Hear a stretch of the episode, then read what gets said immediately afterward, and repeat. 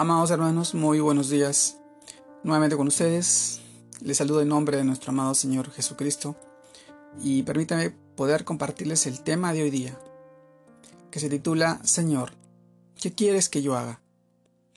Y vamos al libro de Hechos, capítulo 9, versículos del 4 al 6, en la cual nos narra de esta manera.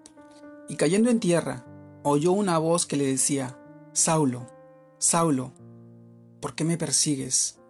Él dijo, ¿quién eres, Señor?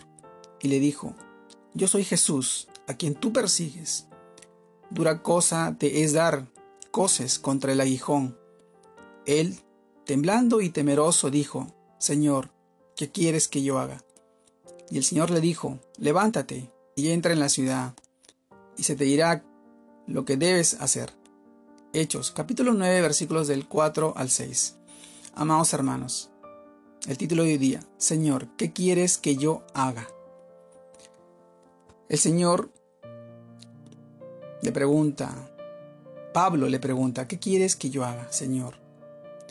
Es la pregunta que muchos de nosotros nos que muchos de nosotros no nos atrevemos a hacerla y hacerle a Jesús. Posiblemente por temor. Temor a que nos envíe lejos de nuestra familia. Temor a que nos pida de que nos despojemos de las riquezas materiales, o quizás temor a que le dé un giro inesperado a nuestra vida y cambie todo aquello que hemos planeado o soñado durante varios años. Pues, cuán equivocados estamos y cuán necesitados estamos del conocimiento de su gran amor. Sí, mis hermanos, el Señor tiene planes de bienestar, no de calamidad para nuestras vidas. La voluntad de Dios es agradable y perfecta o desagradable e injusta? Tú te preguntarás, pero el Señor en su palabra nos dice que su carga es liviana o pesada.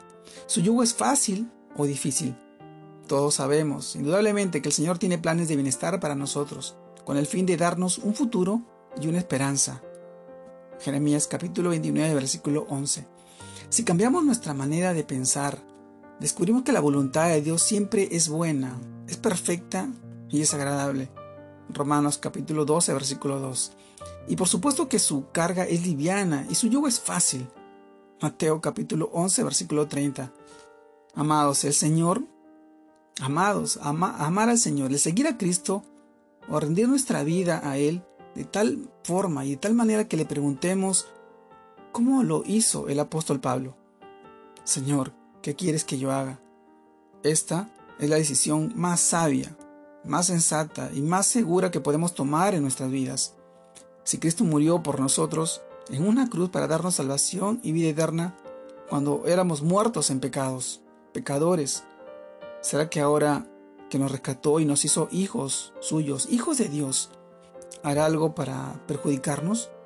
Creo que esto es imposible. Dice el proverbio, sus caminos son caminos deleitosos y todas sus veredas son paz. Proverbios capítulo 3, versículo 17. Amados hermanos, el Señor hoy te pide y te pregunta, ¿estás dispuesto a darlo todo por mí? Y tú le preguntarás, ¿qué quieres que yo haga?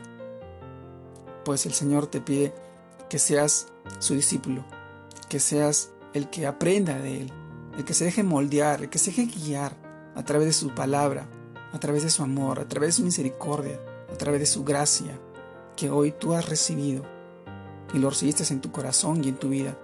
Y estás viendo las bendiciones en tu hogar, en la vida de tus hijos, en tu crecimiento espiritual.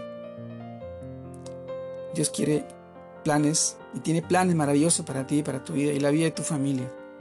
Pero solamente si haces su voluntad y buscando de Él y el conocimiento y la verdad y las preguntas que tú tengas, Él va a responder a tu vida y va a poner propósitos para que tú puedas caminar a su lado.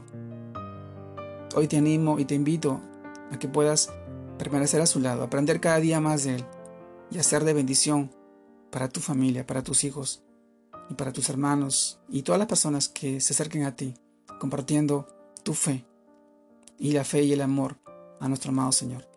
Dios te guarde y te bendiga en este inicio de semana y que sigas creciendo en el Señor. Para la gloria de nuestro Padre Celestial. Y en el nombre de su amado Hijo Jesús. Un abrazo a todos. Dios los bendiga.